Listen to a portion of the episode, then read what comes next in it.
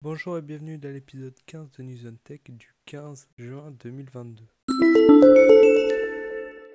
On commence avec la conférence WWDC d'Apple où été présenté un nouveau MacBook Air et un nouveau MacBook Pro avec la nouvelle puce M2 d'Apple. Aussi étaient présentés des nouveautés logicielles comme iOS 16 avec son écran de verrouillage complètement refait avec l'ajout de widgets, des mises à jour pour les plans, l'ajout de librairies partagées dans les photos. macOS a une nouvelle fonction Stage Manager qui est une nouvelle gestion du multitâche qui sera aussi disponible sur iPadOS. WatchOS, il y a des nouvelles fonctions pour le sommeil qui seront disponibles et l'ajout d'une application pour ne pas oublier ses médicaments. La France déploie le système d'alerte aux populations FR Alert qui va permettre de recevoir des notifications d'alerte sur smartphone grâce au Cell Broadcast. Cette technologie permet de donner des messages d'alerte sur les téléphones dans une zone géographique définie. Ces alertes concernent tout type d'événements majeurs comme des catastrophes naturelles, des accidents chimiques, biologiques et technologiques, les événements de menaces terroristes.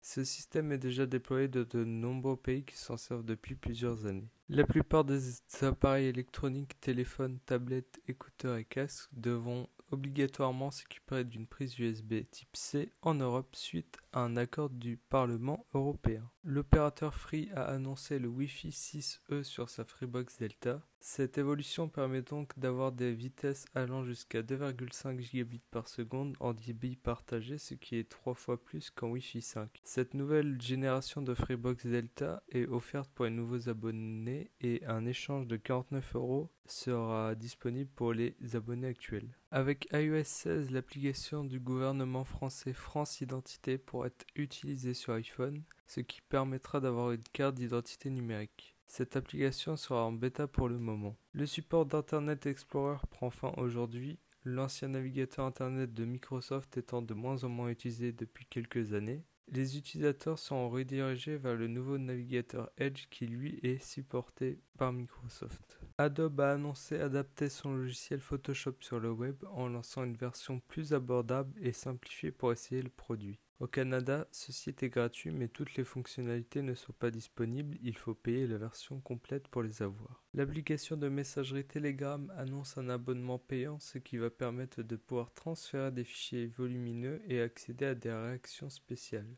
Aucun prix par contre n'a été annoncé pour le moment. Merci d'avoir écouté cet épisode de News and Tech. N'hésitez pas à rejoindre nos réseaux sociaux qui sont disponibles en description du podcast et à dans deux semaines pour le prochain épisode.